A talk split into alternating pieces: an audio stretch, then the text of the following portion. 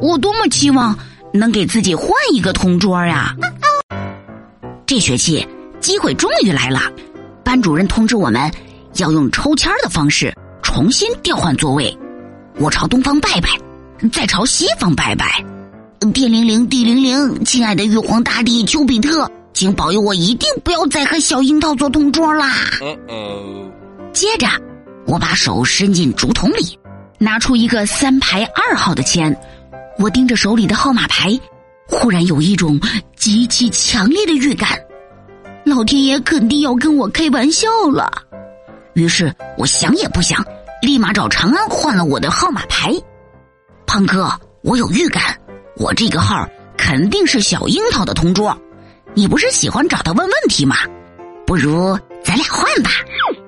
长安想也不想，立马把他的二排二号给了我。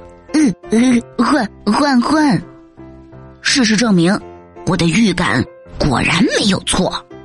当小樱桃拿着二排二号的签子再次坐到我身边时，我终于忍不住指着天空大喊：“玉皇大帝丘比特，你们为什么保佑我？为什么要伤害我？”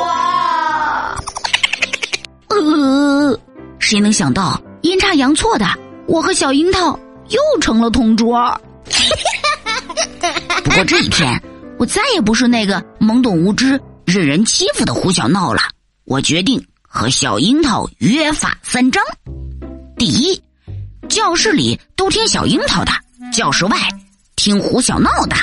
小樱桃告诉我，教室外面面积比较大。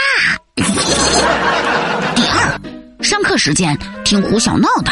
下课时间听小樱桃的，小樱桃告诉我，上课时间比较重要。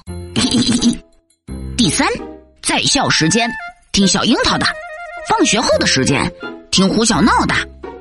小樱桃告诉我，放学后的时间比较长。哎呦我的妈！我痛苦的在这份合约书上按下了我的红手掌，然后我的悲惨人生就开始了。上课时，我想指挥小樱桃帮我挠痒痒。台上的老师看见了，说：“胡小闹，认真听讲。”下课后，小樱桃立马把他的水杯丢给我。胡小闹，去帮我接杯水。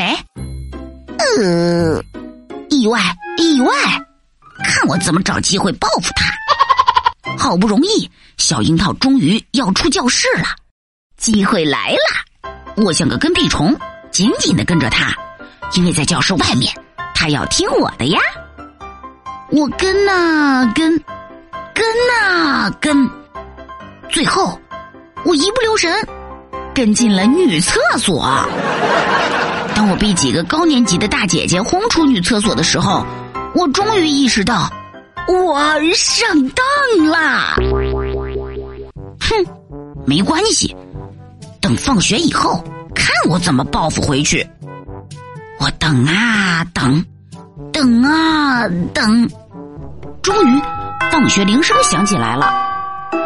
小樱桃，你没等我说完呢，小樱桃已经背起书包，小辫子一甩，嗖的跑回家去了。